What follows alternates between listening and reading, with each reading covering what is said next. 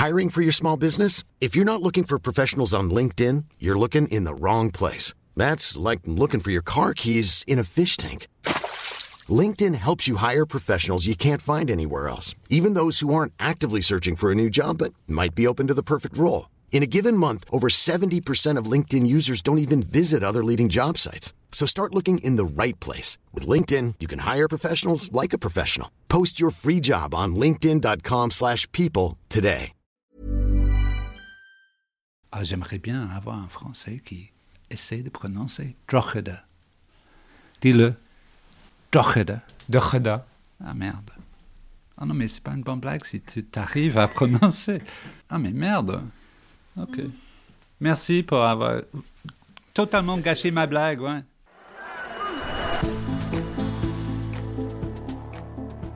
Il y a 20 ans était signé, entre toutes les forces politiques du pays, l'accord de paix pour l'Irlande du Nord. En anglais, The Good Friday Agreement. Un accord qui mettait fin à 30 années d'une guerre qui a déchiré le peuple irlandais. Un anniversaire n'est jamais une raison suffisante pour traiter un sujet, quel qu'il soit. Mais il y a aujourd'hui des raisons de s'inquiéter. Cette paix est loin d'avoir uni républicains et loyalistes, et pour ne rien arranger, le Brexit a depuis surgi comme un bulldog anglais dans un jeu de quilles, mettant en danger cet équilibre fragile. Et puis, on va vous l'avouer, tout cela était également un prétexte pour proposer une interview à l'écrivain irlandais Robert McLean Wilson. L'auteur des romans cultes Eureka Street ou Ripley Bogle habite Paris depuis près de 10 ans. L'occasion était trop belle pour lui parler Belfast, Irlande du Nord, Brexit, Paris ou Charlie, puisqu'il y est désormais chroniqueur.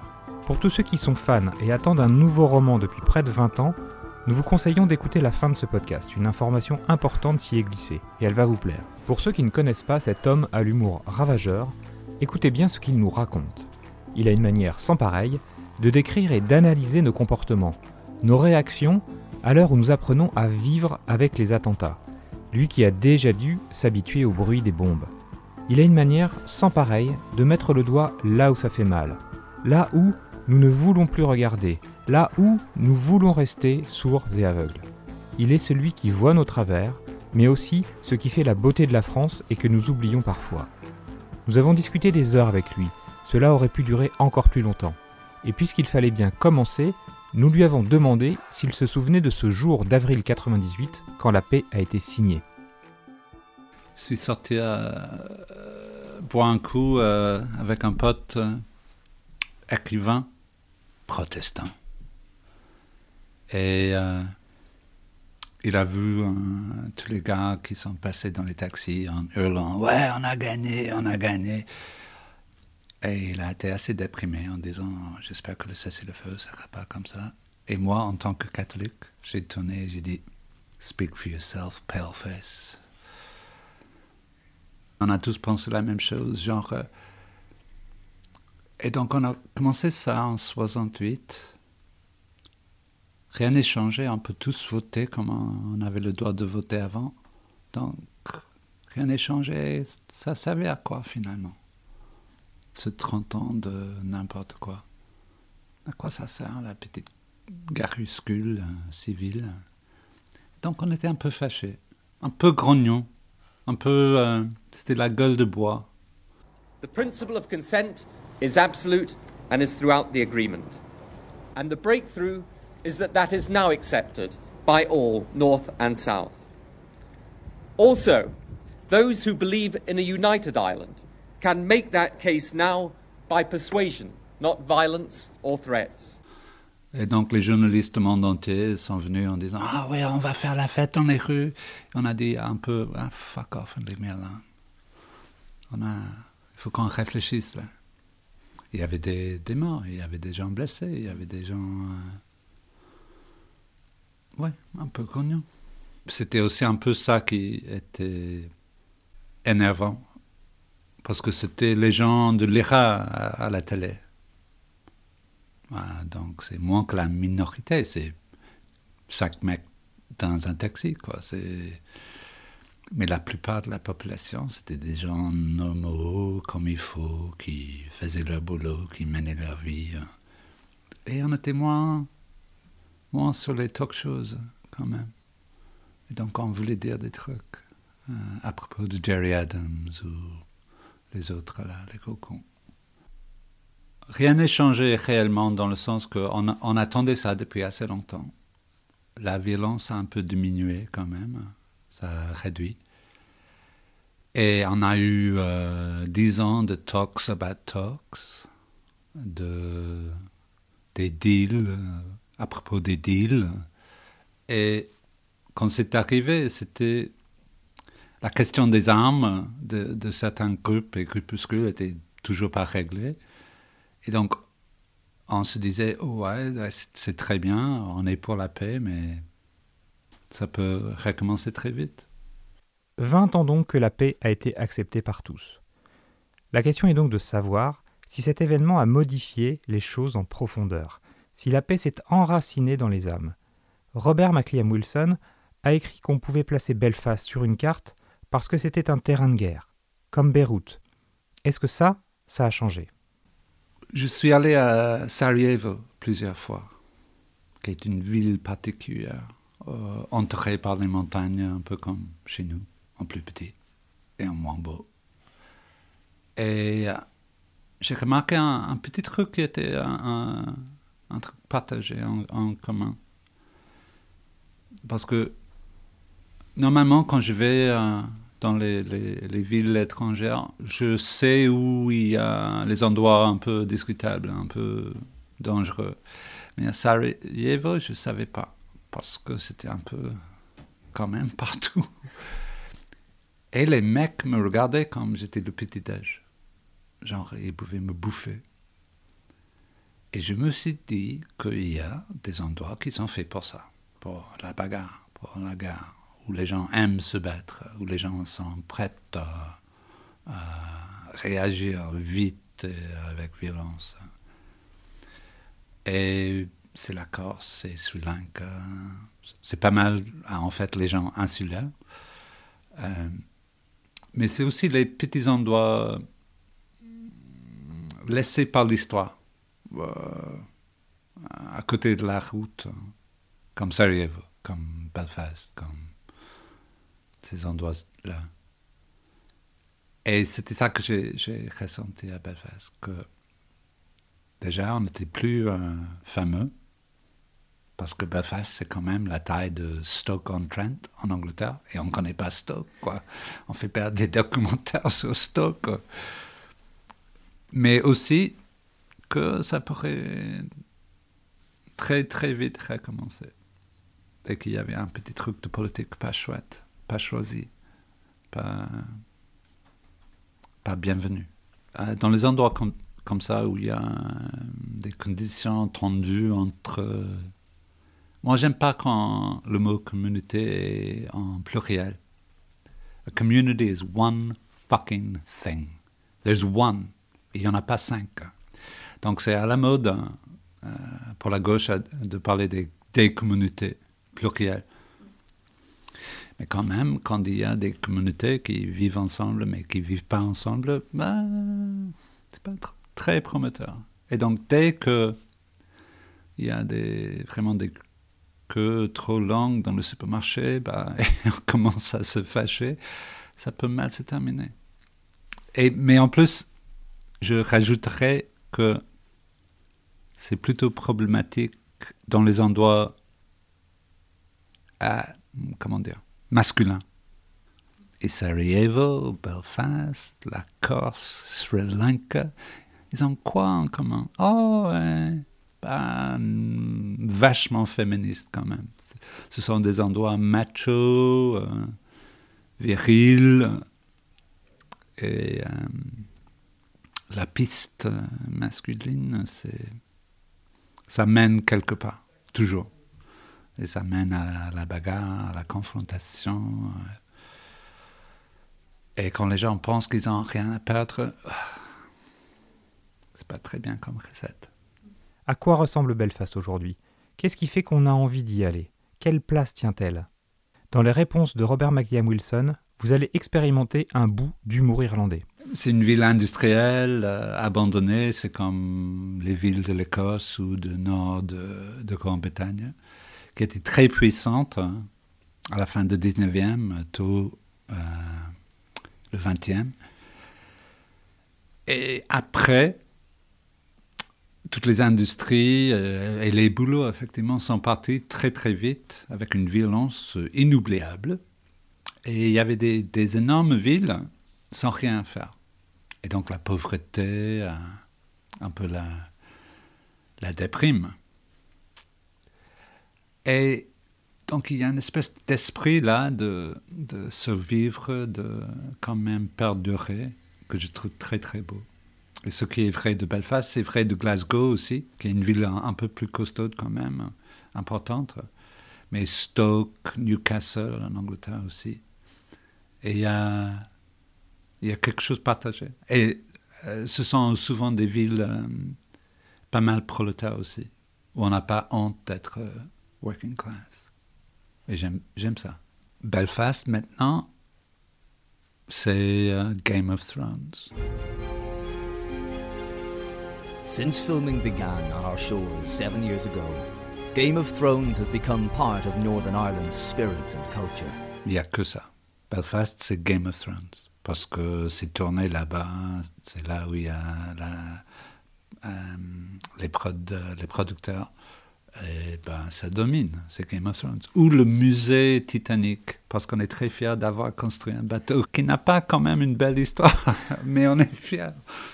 L'Irlande, globalement, c'est un petit pays euh, qui est euh, dominé par la langue anglaise et on fait partie du monde anglophone. Mais je crois qu'en fait, c'est le. Est-ce que la population est plus petite que la population de la Nouvelle-Zélande? Je me demande. À peu près, j'imagine. On n'est pas important. Donc, on est quand même un peu pute alors, quand les Américains pensent que les jupes écossaises sont portées à St. Patrick's Day à New York par les Irlandais, on dit, on corrige pas, quoi. On dit, ah ouais, tout à fait, tout à fait, tout à fait. Parce qu'on est pute. Le, le, comment ça s'appelle la danse? Lord of the Dance? Ce truc-là, avec les, une trentaine de filles qui fait la danse avec les bras serrés au corps qui est vraiment les racines de la culture irlandaise depuis très longtemps. C'était inventé pour Eurovision il y a 25 ans. Dernière question sur l'Irlande et peut-être la plus importante pour l'avenir. En 20 ans de paix, catholiques et protestants se sont-ils rapprochés? Comment vivent-ils ensemble alors qu'il y a des murs partout? Une question bien française à laquelle l'écrivain apporte une réponse toute irlandaise. Encore une fois, la question de l'humour est primordiale pour comprendre. Ou plus précisément, c'est l'absence d'humour qui devrait nous effrayer. Regardez Trump. Ce qui nous fait le plus peur chez lui, c'est qu'il n'a aucun humour, non? Moi, je suis marié une protestante, ce qui est complètement normal. C'est pas du tout un truc de Romeo et Juliette. Et la plupart des gens vivent comme ça, mais il y a des endroits, des quartiers difficiles, euh, protestants et catholiques, qui sont à côté, avec des murs parce que le mur à, Berlin est tombé pendant qu'on était en train de construire des, murs à Belfast. Et normalement, on est, contre les murs. Je suis là-dessus, parce que en même temps, c'est pas là, et en même temps, c'est très là. Et c'est souvent très là, euh, en fait, comme une espèce de blague. On fait des blagues sur on n'aime pas les protestants ou euh, les autres. J'imagine qu'à Sarajevo, on fait des blagues sur euh, les musulmans et sur les serbes et sur les n'importe quoi. Mais en même temps, c'est sérieux. Personne dans le monde entier qui peut me faire rire comme, euh, comme les, les, mecs de là-bas, comme les gens de là-bas. J'ai reçu un, un, un colis de la part d'un écrivain irlandais assez récemment qui était avec mon adresse comme il faut à Paris. Et c'était intitulé Robert McFuck Wilson. la honte de faire ça dans la vraie vie, quoi. Et tous mes potes étaient furieux de jalousie qu'ils n'ont pas pensé à faire ça. Non, mais c'est un truc très spécial, mais un peu particulier parce que moi, j'ai remarqué quand les continentaux, les gens, les Allemands ou les Français étaient avec moi et mes amis de Belfast. que quelquefois ils s'inquiétaient parce que ça, ça a l'air d'une bagarre, quoi. Ce sont des insultes, mais direct dans la tranche. Et on s'amuse, parce que c'est comme ça qu'on parle. Euh, parce que c'est drôle. La seule façon de faire un, un mec, un Belfastois rire quand il est déprimé, c'est de l'appeler un cunt. Et puis il, il rit, parce que c'est le pire de pire, mais c'est drôle. Did you just call me a cunt? Ouais. Ah oui, c'est chouette. Et voilà que le Brexit pourrait tout chambouler et remettre en cause l'accord de paix même parce qu'il pourrait rétablir une frontière entre l'Irlande du Nord et la République d'Irlande. Et les Nord-Irlandais ont voté pour faire partie de l'Europe. Le problème de fond, c'est qu'une nouvelle fois, les Irlandais ont l'impression qu'on décide à leur place. Difficile de leur donner tort et impossible de prédire ce qu'il va se passer. Le truc de Brexit a, un peu quand même changé la température. Et on, on, on sait pas, on sait plus ce que l'avenir va, va nous amener. Parce qu'on a, on a quand même signé un contrat avec un certain truc qui est plus le même truc. Ah, et c'est pas chouette ça. Et on était partant pour faire partie de d'un concord, un accord avec un, un être qui faisait partie de l'Europe, ah, et on a voté pour ça deux fois, deux fois, juste pour pas faire une bêtise. Eh ben non, c'est plus le cas. En fait, on a décidé pour vous, comme d'hab, que non, en fait, c'est pas comme ça que ça va marcher. Désolé. England and Wales voting to get out of the EU, London and the suburbs voting to stay, and Scotland and Northern Ireland overwhelmingly pro EU. So Just before dawn, the BBC calls it. The British people have spoken, and the answer is we're out. Et c'est très bien parce que de faire ça aux gens, ça, ça marche toujours dans les endroits comme ça, qui sont pas du tout tendus hein, ou prêts à se battre. Et en plus, ça sera la, seule frontière avec l'Europe. Ouais, très bien, parce que les questions de frontière, ça marche très bien en plus. Oui, bien joué, you fucking assholes. Et donc, on ne sait plus. On ne sait plus. Et donc, si on lit un article bien écrit dans le journal qui, qui parle avec confiance de la future, bah, le mec, il, dé- oh, la nana, elle devine. On ne sait pas. Il n'y a personne qui sait. Un peu comme en Angleterre, globalement, là, en Grande-Bretagne, globalement, on ne sait pas ce qui va nous arriver. Moi, je suis allé en Écosse juste après. euh, on a voté pour le Brexit, là. Et ce que j'ai vu euh, chez les Écossais, c'était à, peu près la même chose. Les gens avaient du mal à croire que ça s'est passé comme ça. Tellement c'était flagrant, parce que l'Écosse a voté pour rester aussi. Et dommage, pour vous aussi. Go suck a fucking dick. C'est vraiment un truc de nier la démocratie, mais à un niveau euh, impensable ailleurs. Et la Grande-Bretagne était toujours un- une idée, en fait. L'Écosse, le Pays Galles, l'Angleterre, l'Irlande du Nord. C'est. En fait, et, souvent c'était une belle idée.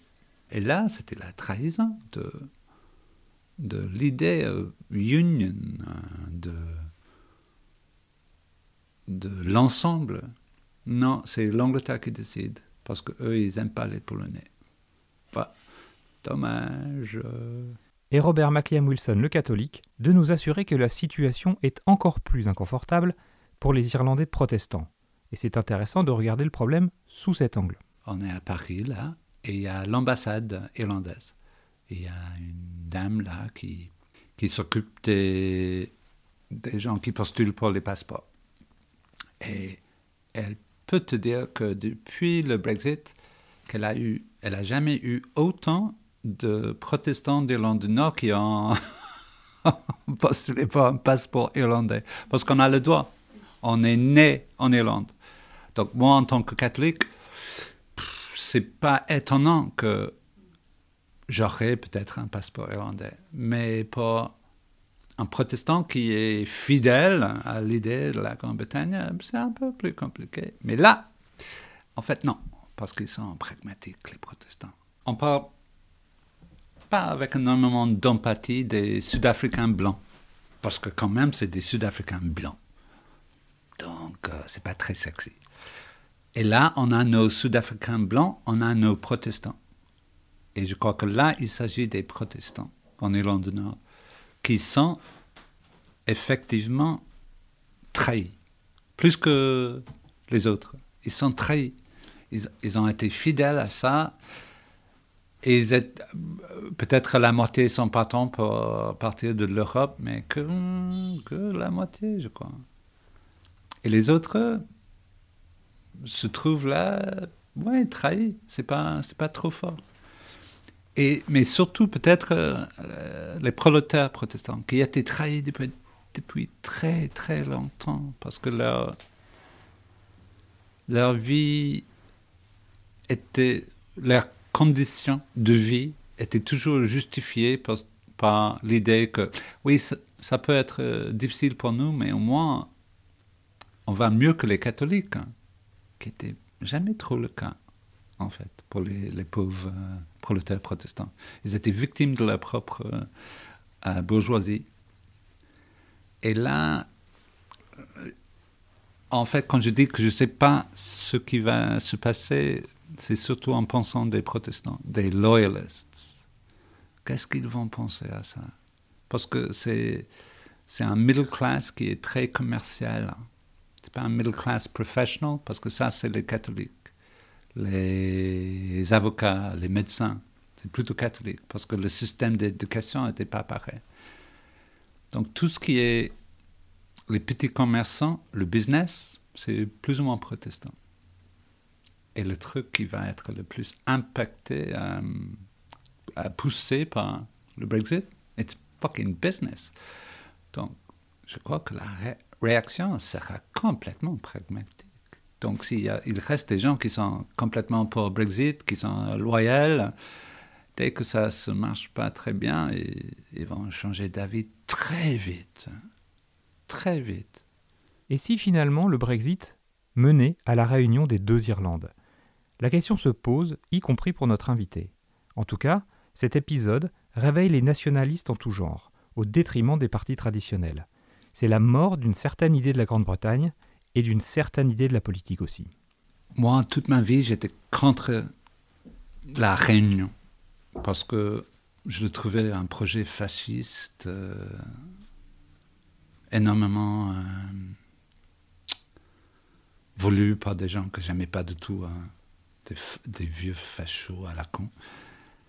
Et la première pensée après le Brexit, c'est ah, ah bah, bah dommage, il faut que l'Irlande soit unie pour la première fois de ma vie. Et j'ai vu ça en Écosse que pour une génération entière des Écossais que l'avenir c'était le SNP, le Scottish National Party, le Parti travailliste ou les conservateurs, bah, c'est cuit, c'est fini. Il faut que ça soit euh, quelque chose d'écossais. Parce que euh, d'abord, peut-être on est écossais ou irlandais, mais après on est européen. Et on n'a pas très bien calculé, je crois, parce qu'on n'a pas calculé.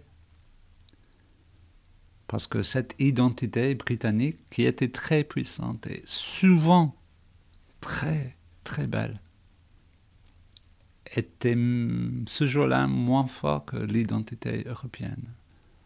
Et c'est pas juste pour les subventions ou le fric, il y a autre chose. Il y avait pas mal de reportages sur les gens qui ont changé d'avis le lendemain. Put my hands up now and say I made a mistake. I feel, I feel, uh, I feel stupid, James. Et moi, je sais, euh, dans ma vie, avec Satan, je connais pas trop des gens qui ont voté pour partir, j'avoue. Hein. Et, en tant que prolétaire qui fréquente pas les, grands salons, quoi. Mais je connais des gens qui connaissent les autres qui ont voté pour, pour quitter et qui se sont dit après, ah ben, c'était quand même un peu bête, hein, un peu débile. Et tout ça, c'était parce que c'était un geste. On boude, on est fâché, on en a marre. Et la politique maintenant, vu que c'est propre, c'est nettoyé, c'est comme il faut, c'est, c'est un roman de 19e à l'anglaise, quoi. Les, les gens font pas euh, pipi ou caca. Et donc, on a passé à côté de, quelque chose de très important, que la politique est, émotionnelle, très émotionnelle. C'est le cœur privé des gens. Et ils votent avec ça. Et Brexit et Trump, pareil. C'était énormément une expression de ça. Que oui, on est moche, on est con, donc on va faire des bêtises, on va faire devant vous. et c'est chouette. Et ils n'ont pas tort, c'est très chouette de faire caca et jeter. C'est très chouette. Ce qui se produit et qui paraît improbable, c'est que l'identité européenne devient plus importante aux yeux des Irlandais ou des Écossais que le reste. Une belle leçon, une menace pour l'Angleterre et un espoir pour l'Europe même. Vous avez quand même nous filé pas mal de fric. Merci bien, c'était chouette.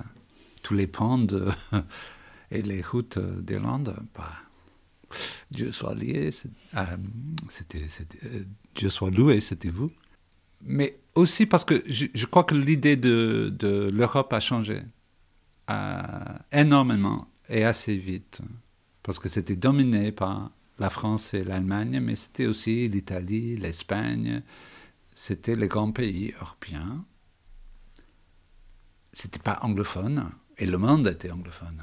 Parce que le monde n'est pas francophone. La francophonie, quelle blague. Mais Jesus fucking Christ, are you kidding me? No one speaks French. More people speak Latin than French. Mais donc c'était définitivement l'étranger. Et quand ça a changé, c'était assez subtil, mais très évident. Donc, les Hollandais faisaient vraiment partie de l'Europe, là, euh, tout d'un coup. Et euh, les, les, petits pays comme euh, quoi? C'est quoi qui est petit? Latvie, Lithuanie, Estonie, mais même plus petit que l'Irlande. Et tout d'un coup, l'identité de l'Europe est devenue plus vague, plus floue, mais en fait plus exacte en même temps c'est une espèce d'espéranto, décontracté, désinvolte, mais ferme, sur, sur lui. Et j'imagine qu'on s'est dit, euh, ah ouais, ouais, ouais c'est très bon ça. Et on, est deux fois euh, la taille des États-Unis? Ah bah d'accord, ok, très bien, on fait partie de ça. Et pendant parce que tout s'agit de Margaret Thatcher et de Ronald Reagan. Ils ont changé le monde. Pas, de bon, de bien. Et pendant les années 80, l'Angleterre euh, était sur un chemin de, de monétarisme, de marché libre, qui n'était pas du tout humain, pas du tout européen, pas du tout irlandais ou écossais. Et on était dans la résistance à ça. Et donc, ce geste de résistance automatique à Londres durait et est devenu automatique, mais automatique. Dès que Londres le pense, on est, on est contre. Et c'est pas malsain, je trouve. L'avenir de l'Angleterre, si on fait pas partie de l'Europe, sera super triste, quoi. Genre euh, un petit état de, des États-Unis, mais en moins bien que Hawaï, parce qu'il fait beaucoup moins beau. Pour Robert McLean Wilson, le Brexit et l'élection de Trump sont des moments révélateurs d'une politique qui évite d'affronter les vrais problèmes et laisse la porte ouverte aux conservateurs, voire pire. Bref, pour lui, on se pose les mauvaises questions. Le monde entier là est entre les mains d'un moment où euh, la droite et la gauche est saisie par la même calculation. Qu'est-ce qu'on fait avec une population qui n'aime pas les Noirs, les Arabes, les autres? Parce qu'on n'aime pas les autres. On est comme ça. Désolé. Est-ce que c'est sûr ce que je raconte? Mais on n'aime pas les autres. Et avant, on savait, on n'était pas content et c'était pas très chouette, mais c'était pas là, c'était comme ça, quoi. Mais maintenant, il y a un seul crime dans le monde entier. On peut baiser tous les enfants du monde, mais si on n'est pas raciste, ça va. Mais si on est raciste, c'est fini, c'est fini. C'est indicible, c'est impensable, c'est la fin du monde. Et donc on fait tous pour éviter même de parler de ça. Et donc on a une politique où on fait semblant. Et on essaie d'être pur, la pensée pure, la politique pure, l'identité pure, protégée. Et c'est un cadeau énorme aux conservateurs, ou, ou pire. Aux États-Unis, Trump était élu parce que les gens n'aimaient pas les Noirs et les Mexicains. Même les gens qui ont voté pour euh, Obama. C'est très simple. Les, gens qui votaient pour Trump n'étaient pas convaincus que c'était quelqu'un d'intelligent ou d'honnête. Ils ne sont pas convaincus maintenant. Ils le regardent en disant Ouais, c'est n'importe quoi, c'est vraiment un arnaqueur, mais au moins, comme moi, ils n'aiment pas les Mexicains. Et c'est chouette ça. C'est ça qui compte. Et la France, l'Allemagne, tout le monde est obsédé par la même chose qui n'est pas dit. Et ça, c'est une espèce. La politique est corrompue par cette question ignorée. Euh, on passe à côté de ça et on fait n'importe quoi. Bon, et alors dans tout ce bordel, lui qui est installé à Paris depuis dix ans, se sent-il davantage irlandais, parisien, européen? À cette question, il répond qu'il se sent surtout proche des enfants. Mais vous allez comprendre pourquoi il dit ça. Non, surtout pas parisien. Je suis pas du tout parisien. Ça, c'est certain. Euh, j'adore ce pays. Bah, la seule ville du monde entier où on, peut voir des gens qui marchent dans la rue en lisant un bouquin. C'est ici. Hein. Et quand même, quand c'est putain Balzac, et le, gars, il a 17 ans, on, se dit, ah ouais, ok, c'est classe. Ouais, c'est classe. Oh mon Dieu, c'est classe. Et euh,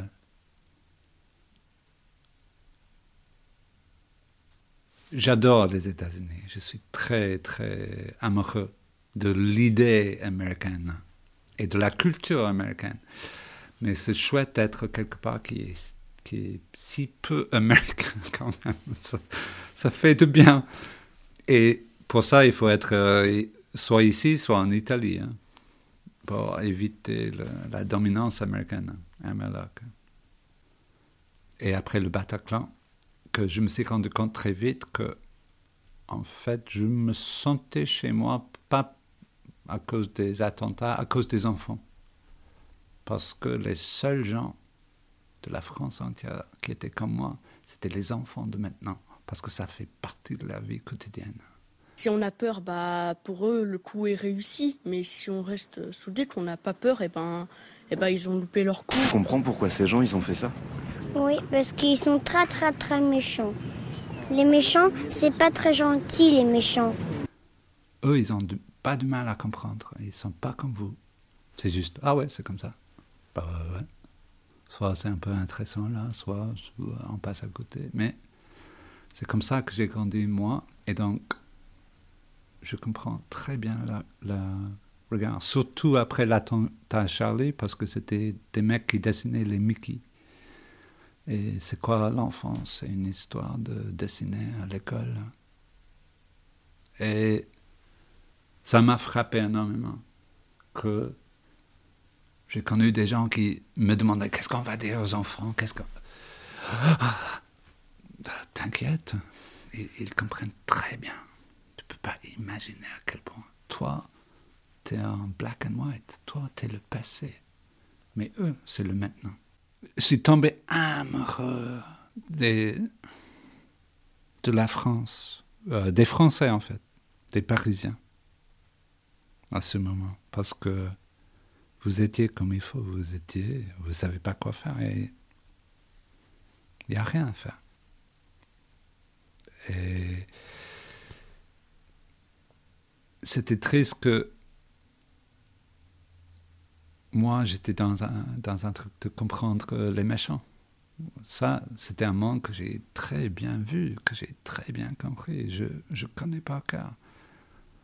Et le truc, le truc de, d'islam ou du monde musulman, c'est en fait c'est une blague. Ça ça compte pas. C'est exactement pareil de, que chez moi. Les, les mecs de l'IRA ou de UVF, ce sont exactement les, les mêmes gens.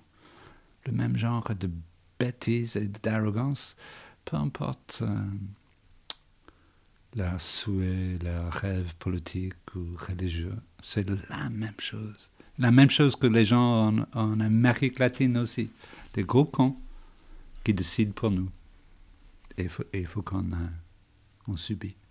Après les différents attentats qui ont touché la France, Robert McLean Wilson a écrit plusieurs textes, pour les Inrocks ou Libération, où il apportait une voix dissonante et son point de vue de Nord-Irlandais ayant connu la guerre.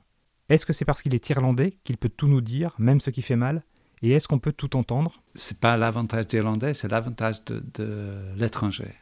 David Byrne, le chanteur des Talking Heads, a fait un film qui s'appelle True Stories dans les années 80, qui était une espèce de faux documentaire sur quelque part la bled dans le sud des États-Unis. Et il a parlé d'un nouvel endroit. Et l'avantage d'être nouveau dans le nouvel endroit, c'est qu'on voit, on remarque des trucs que les gens, les indigènes, ne remarquent plus. Et je remarque en petit et en grand, hein, vous avez ça ici. Euh, c'est contre la loi de déshériter les enfants en France. Et quand je dis ça en français, il dit Ouais, et alors? Mais c'est dingue, à quel point c'est beau ça, mais c'est extraordinaire, c'est nulle part ailleurs. Et vous dites Et alors? Ou euh, quand on vote, les gens qui comptent les votes, on demande des gens qui arrivent pour voter Est-ce que vous êtes bien disponible pour compter les votes? Et quand je dis Ah bah c'est classe, vous dites mais, Et alors? Mais c'est nulle part ailleurs. Ça, c'est pas juste des bénévoles, mais c'est un truc de. Donc c'est ça l'avantage de l'étranger. Ce qui est. Ce que je trouve exotique, c'est des trucs où hein, vous êtes en train de mourir d'ennui. Euh, mais je suis hypnotisé. Et, en plus, euh, comme ça, euh, ouais, il y a peut-être de temps en temps la chance d'une petite blague qui n'est pas Monsieur Hulot. Parce que, quand même, la France et la drôlerie, c'est une punition pour les étrangers. Non, mais ça n'a rien, rien de drôle. Hein. C'est vraiment, c'est un, c'est comme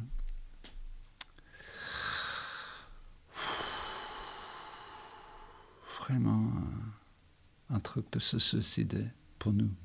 On regarde ça. Je l'ai vu dans une salle de cinéma. Il y avait des, des Français d'un certain âge qui faisaient Ah, c'est charmant. Et j'ai vu qu'il n'y avait pas que moi, il y avait un autre anglophone, l'autre côté de salle, qui était, mais genre, il a blanchi d'horreur euh, devant ça. Non, c'est particulier. Alors voilà l'info que certains attendaient. Robert McLean Wilson écrit un nouveau roman qui se passe à Paris. L'occasion de remettre une couche sur la capitale française et même de vanter le racisme du sud de la France. Dit comme ça, ça fait bizarre. Mais n'oubliez pas que c'est un Irlandais qui nous parle et qui nous fait repenser ce qu'on peut mettre derrière le terme de racisme. Là, j'écris un bouquin où la moitié se passe dans un pays qui ressemble un peu quand même à la France. Et avant, c'était pas dit, mais il y a un moment euh, important qui se passe à Paris. Il fallait dire que c'était Paris, parce que je voulais vraiment aller jusqu'au bout hein, pour euh, taper un peu ce Paris. Qui se prend pour quoi Son attitude euh, à, propos de son pays, où elle, elle vit, quoi, est, très bizarre.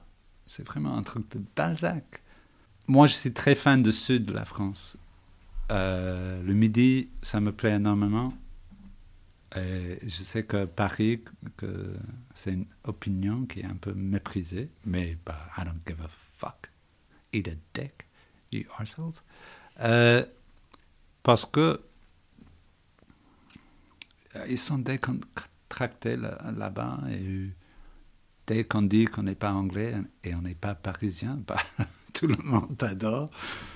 Et, et en plus, j'ai pas un problème avec les racistes. Bah, c'est pas la fin du monde d'être un peu raciste. Tout le monde est un peu raciste.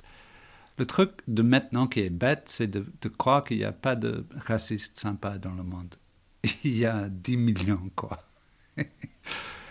Il faut pardonner, quoi, parce que sinon on va perdre énormément de temps. Et là-bas, c'est un peu. Parfois, Jesus Christ. Mais. moi, c'est pas parfait, quoi. Donc, je peux pas dire. Ah, tu, ne parles pas comme ça devant moi.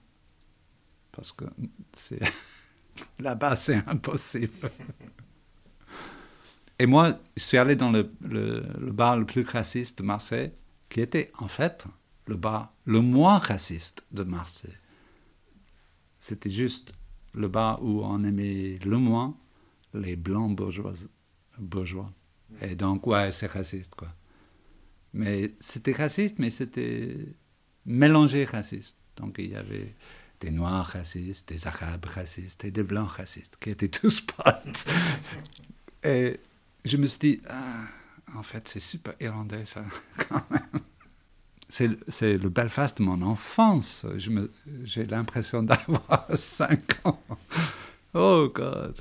Oh, ouf. Après les attentats, Robert McLean Wilson est donc devenu chroniqueur à Charlie Hebdo. Je vous conseille sa critique hilarante du livre de Sean Penn.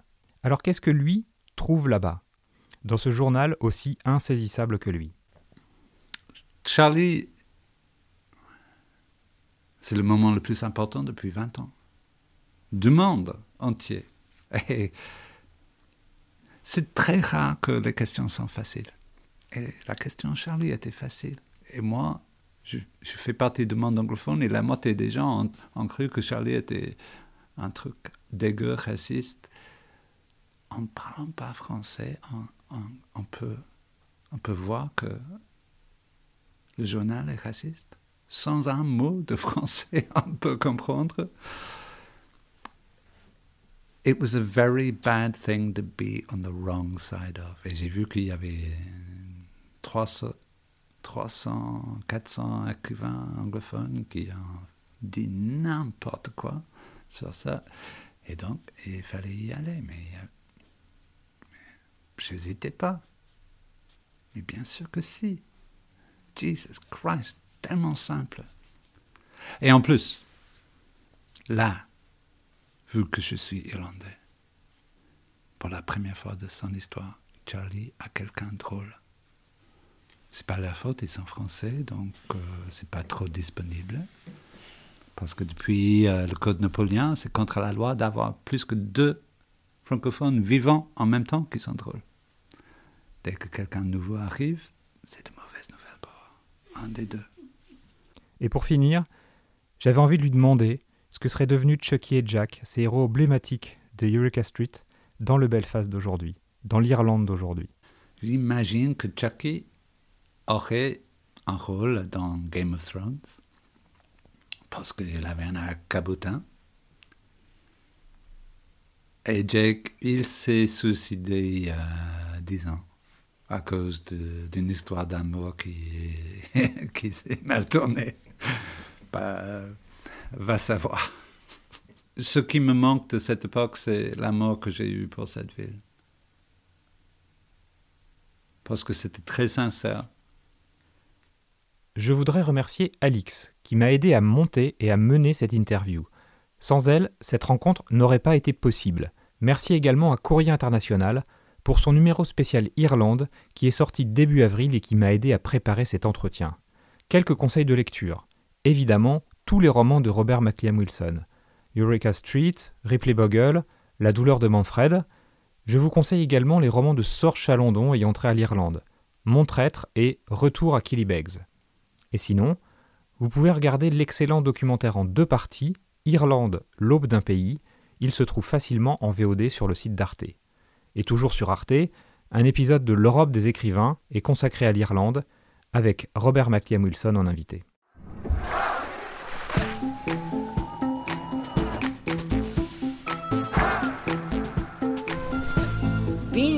Mon you.